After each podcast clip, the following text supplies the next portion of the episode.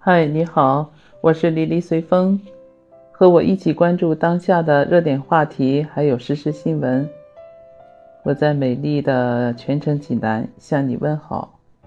嗯，也是我职业的原因吧，因为我在银行上班嘛，所以对前一段时间河南的四家村镇银行涉及到四十万储户、四百亿存款没没有办法取出来的那个新闻和风险事件，我是一直关注的。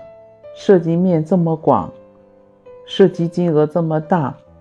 在我这个银行从业经验里面，也是很少有的，也算是我们金融界一个大爆雷吧。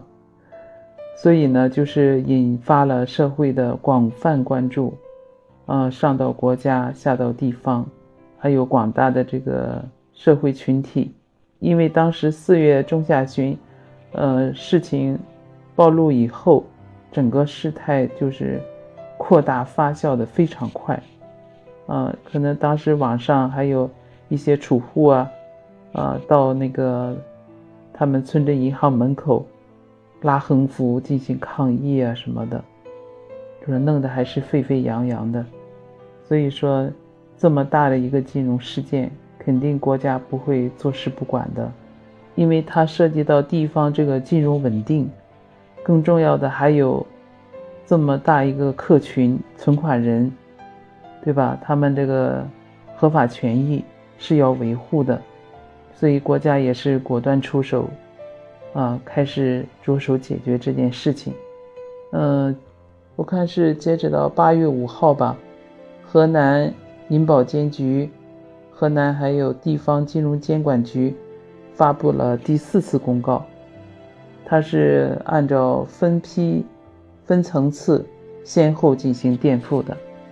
呃，在此之前呢，从七月十一号第一次公告开始，啊，就是对五万以下的本金五万以下的这种客户进行兑付。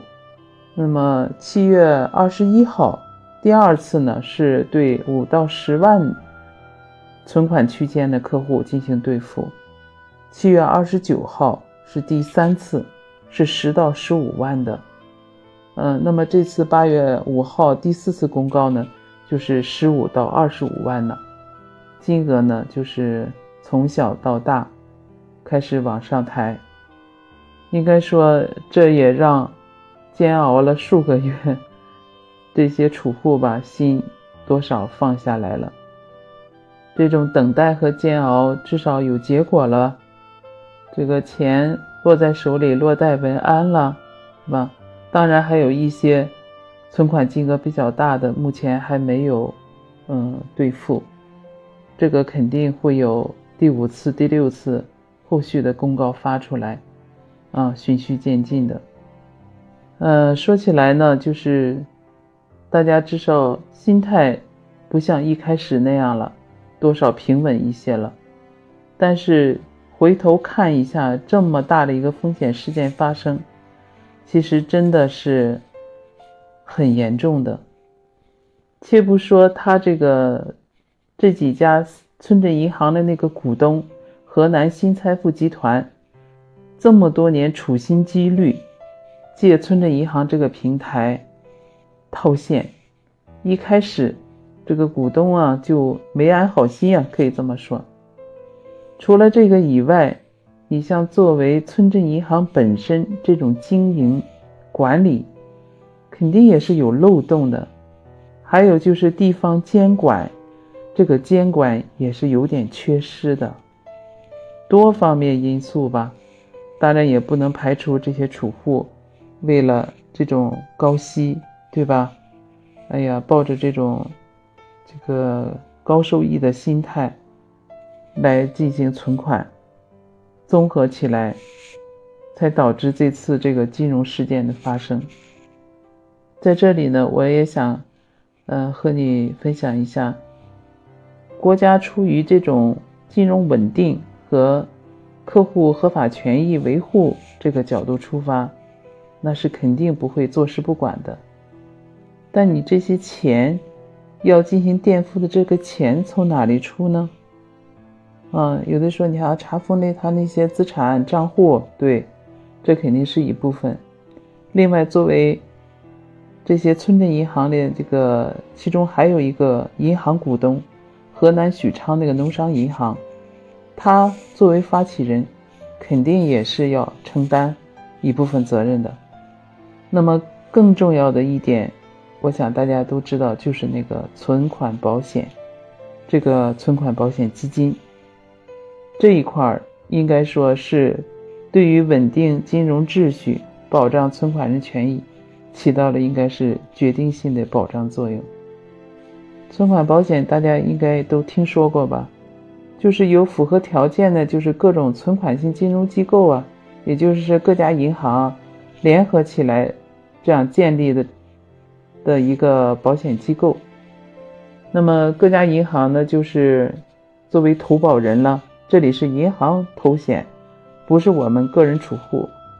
然后按照比例呢交纳这个保费，它应该是每半年交一次，然后存放在中国人民银行来管理。那就说，假如哪一家金融机构出现破产呀、挤兑呀，还有一些呃倒闭呀这种风险发生的时候，这个存款保险基金就会发挥作用了。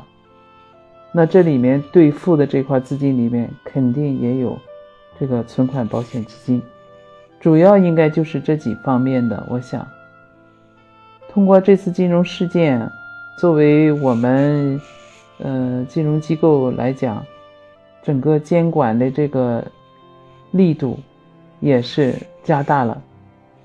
先排查，各家金融机构都在排查，尤其是村镇银行也在排查。从上到下，重点的一些风险点，包括经营管理啊，包括它的第三方这种系统啊、平台啊，啊等等，包括关联的这些股东啊，都进行严格的排查。六月十二号，中国银保监会还专门发了一个关于推动村镇银行高质量发展的一个通知。也是因为河南村镇银行发生这种风险事件以后，也是给各家银行敲响警钟。就说村镇银行的改革发展和管理迫在眉睫，要求必须是提高到政治站位，严格履职，包括各方面，嗯，地方政府监管部门，你的发起行，包括村行本身，都要严格落实责任，就是非常严肃的。嗯，你看，近期也有一大批涉及到这个案件的这些人员也开始，就是涉嫌到违法违纪的，也都在接受一些纪律审查和监察调查。你看，八月五号，就是河南农村信用联社，他那个些党委委员、副主任，还有涉及到相关的银保监。一些分局的一些岗位上的人员，都涉嫌违规违纪被调查了。所以说这次呢，因为这次事件引发的这种严监管、严处罚，这个力度也是非常大的。好歹作为国家来讲，我觉得在金融稳定和存款人合法权益保护上，还是有底气的。当然，因为这个风险事件呢，我想大家就是这种可能负面的信息有点多。但是我从银行从业这个角度来说，把钱存在银行里还是没有问题的。只要你认准这两个字“银行”，作为我们国家银行这两个公信力还是有的。你实在不放心，就上银行。去看一下银保监局给他们颁发的金融机构经营许可证，只要有这个许可证，应该说这家银行都是经过银保监局核准的，都是没有问题的。但是就是不排除这些银行在经营管理，还有包括外部一些因素影响出现这种风险。作为银行本身来讲，如果规范审慎经营。它是没有问题的。你像村镇银行，它作为一个市场定位是三农的农民、农业、农村，它的市场定位包括村镇银行建立，它主要就是填补农村地区金融服务空白的，是为三农服务的。虽然它的一些业务范围，存款、贷款呀，还有结算呀，和这些专业银行还有股份制银行区别不大，都一样，但是它有它的局限性。你像一些理财产品，包括信用卡、线上的一些贷款，这个是银保监局是不给他核准的，不允许他做的。你像河南这一次这么大金额。涉及面这么广，就是因为它的线上理财产品通过高息这种来进行揽储，才导致的这次风险事件的发生，它是违规的，所以大家还是擦亮眼睛，要分辨这个是非，不能也不能因为这一次事件以后就呃对银行的公信力啊产生怀疑。应该是没有问题的，就是要擦亮眼睛。作为本身来讲，也不能被这些高利、这个虚假的这一面所蒙蔽，是吧？还有那个那句话，就是高收益肯定就伴有着高风险，把自己的钱袋子捂好。你说我把钱放银行里，你肯定不能放在家里呀，这么多现金，对吧？嗯，放在银行里还是安全的，没有问题的。借着这个事儿，也给自己提个醒呗。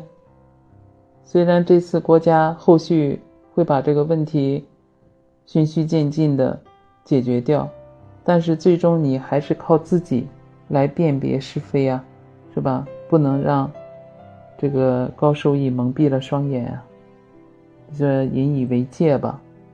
就是大家挣钱不容易，都是血汗钱，对吧？还是找一个稳妥的方式，把它存起来，存在银行里还是放心的。啊，你实在不行就存那个储蓄存款呀，那个都是保本保息的。嗯，通知也好，三个月的、六个月的、一年的，这些都是保本保息的。啊，这个是没有问题的。